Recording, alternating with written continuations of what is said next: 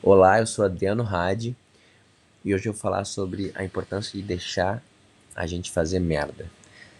E deixar basicamente a criança fazer merda.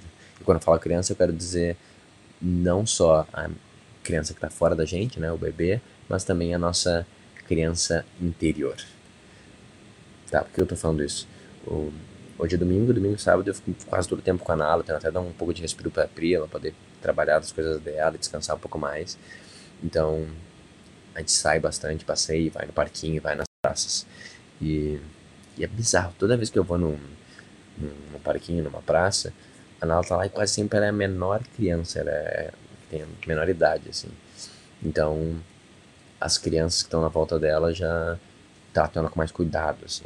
Engraçado, tipo um cachorro, realmente, que ele fica mais respeitoso, porque ele se dá conta que tem um filhote menor ali. Então, é engraçado de ver. É tipo quando tá na balada também, tu, tu bebe muito, tá meio bem louco assim, só que ao mesmo tempo tu olha pro lado e vê que teu amigo ele tá mal consegue andar direito, ele é preocupante, quase. E daí tu fica um pouco mais sóbrio na hora só pra cuidar, assim. Eu acho que as crianças são assim também, elas ficam lá ah, eu sou uma criança, não tenho noção da vida. Daí passa um bem um pouco menor, ela fica mais, calma aí, calma aí. Deixa eu prestar atenção aqui, né? Esse bebê não pode se machucar também. Então, deixa eu ser menos bebê. É como se acontecesse isso um pouco. Tá, e o que acontece? O, os bebês eles ficam andando pelos lugares e basicamente querem explorar tudo, né? Então, é basicamente um monte de criança andando e um monte de mãe controlando essa exploração. E alguns.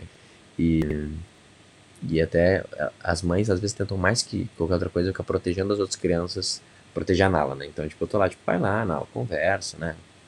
Puxa brinquedo, aquelas coisas que acontecem. E as mães, não, dá pra, dá pra Nala, dá. Uh, não encosta nela. Tipo, ficou lá um, um monte de segurança da minha filha, assim. É incrível. Tá, mas o que acontece? Então, normalmente tem um escorregador e 10 crianças sobem no escorregador e e ela escorrega uma vez, escorrega a segunda vez, depois ela não quer mais escorregar, isso não é o suficiente. Então ela resolve meio que descer com a cabeça na frente. Ela põe assim, acho que eu quero descer de cara no escorregador. Que é uma ideia genial, né? Que acho que toda criança tem. E daí a resposta quase sempre é a mãe correndo e fala, não, assim não pode. E se ela insistir, eles pegam o braço da criança, tiram, assim, são um pouco mais duros, como às vezes tem que ser. Tá. Ou, é pior ainda quando ela sobra no corredor, elas ficam de pé. E começa a rir, tipo, vou ficar de pé, acho que vou descer, tipo, surfando. Também uma ideia que toda criança já tem, senão, senão até já tentou fazer. Mais perigoso ainda que de cabeça, dependendo do, do ângulo do escorregador. E a mesma coisa, as mães começam a ir lá, segura e falam, não, baixa, ou tira a criança do escorregador. Às vezes tem que fazer isso, eu entendo. Como é que normalmente eu faço, né?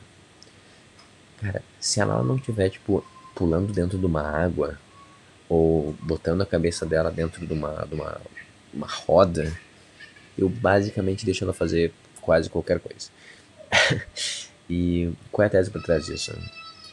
Agora, isso no início não adiantava, que ela tem um ano e sete, né, fazer quase dois, ela já está entendendo um pouco mais das coisas. Então, isso é uma coisa muito do, da disciplina positiva, na realidade, que eu sei muito pouco. A prima é uma mulher que estuda bastante disso, e ela me falou assim, e ficou na minha cabeça, que é a gente só aprende as coisas através das consequências, né? Então, se a gente tirar a consequência da, da criança, a gente tira o aprendizado, né?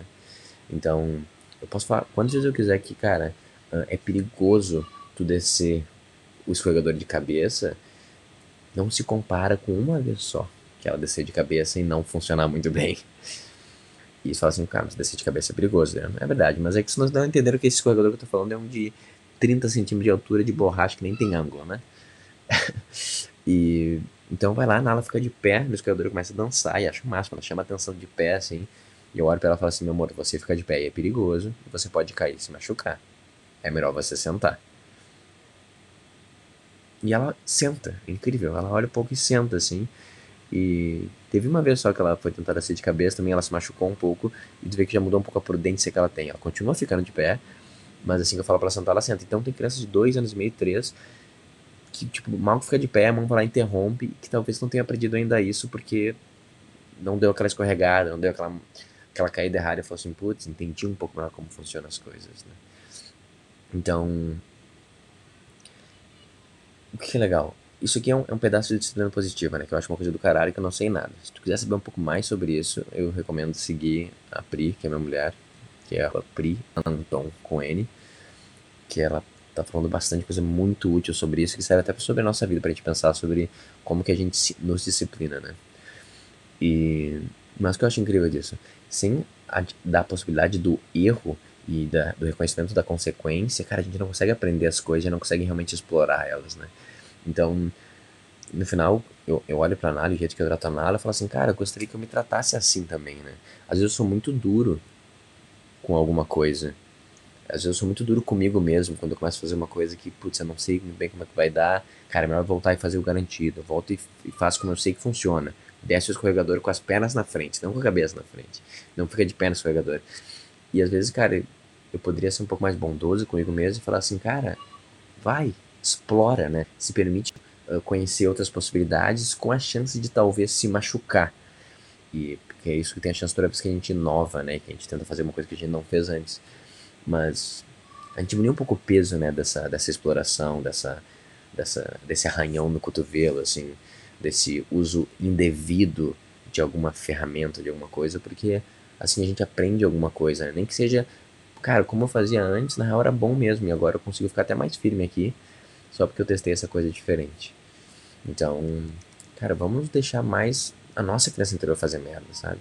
Porque assim que a gente aprende, a gente não, não se cobra tanto por ter feito merda, e, pô, com as crianças que a gente tem na nossa volta também, nossos primos, sobrinhos e filhos, cara, vamos esticar um pouco mais, vamos ser corajosos, assim, vamos deixar eles um pouquinho mais longe, porque